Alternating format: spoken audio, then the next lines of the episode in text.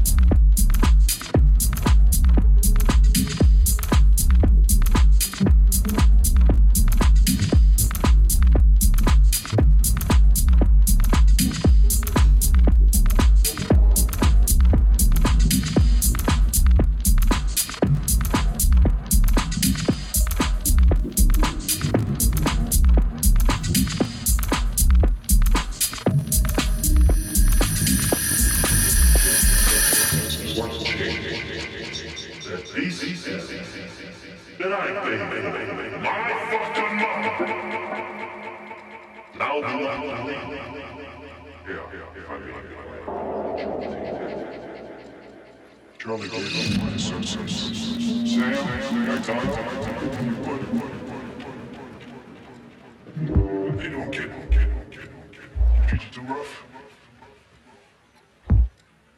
you can always file a complaint the department.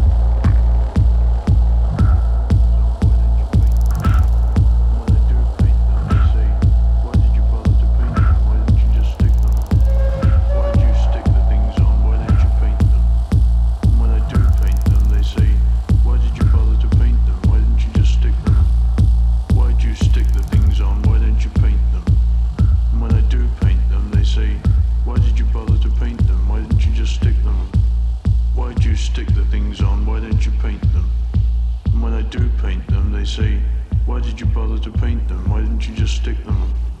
Why do you stick the things on? Why don't you paint them? And when I do paint them, they say, Why did you bother to paint them? Why didn't you just stick them on? Why do you stick the things on? Why don't you paint them? And when I do paint them, they say, Why did you bother to paint them? Why didn't you just stick them on? Why do you stick the things on? Why don't you paint them? And when I do paint them, they say, Why did you bother to paint them? Why didn't you just stick them on? Why do you stick the things on? Why don't you paint them? And when I do paint them, they say, Why did you bother to paint them? Why didn't you just stick them? Why do you stick the things on? Why don't you paint them? And when I do paint them, they say, Why did you bother to paint them? Why didn't you just stick them? Why do you stick the things on? Why don't you paint them? And when I do paint them, they say, Why did you bother to paint them? Why didn't you just stick them on? I just can't win.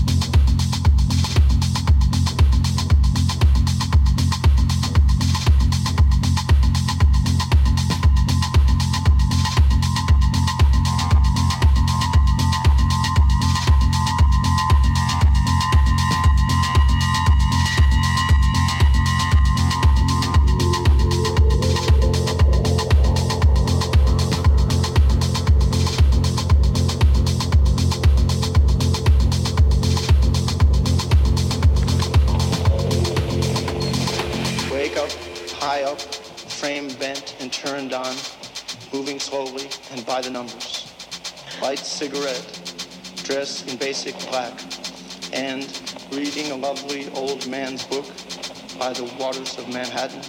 Change. Flashback. Placardage on the Williamsburg Bridge, watching the boats sail by. The sun, like a monument, moves slowly up the sky above the bloody rush. Break your legs and break your heart. Kiss the girls and make them cry. Loving the gods and seeing them die. Celebrate your own and everyone else's birth. Make friends forever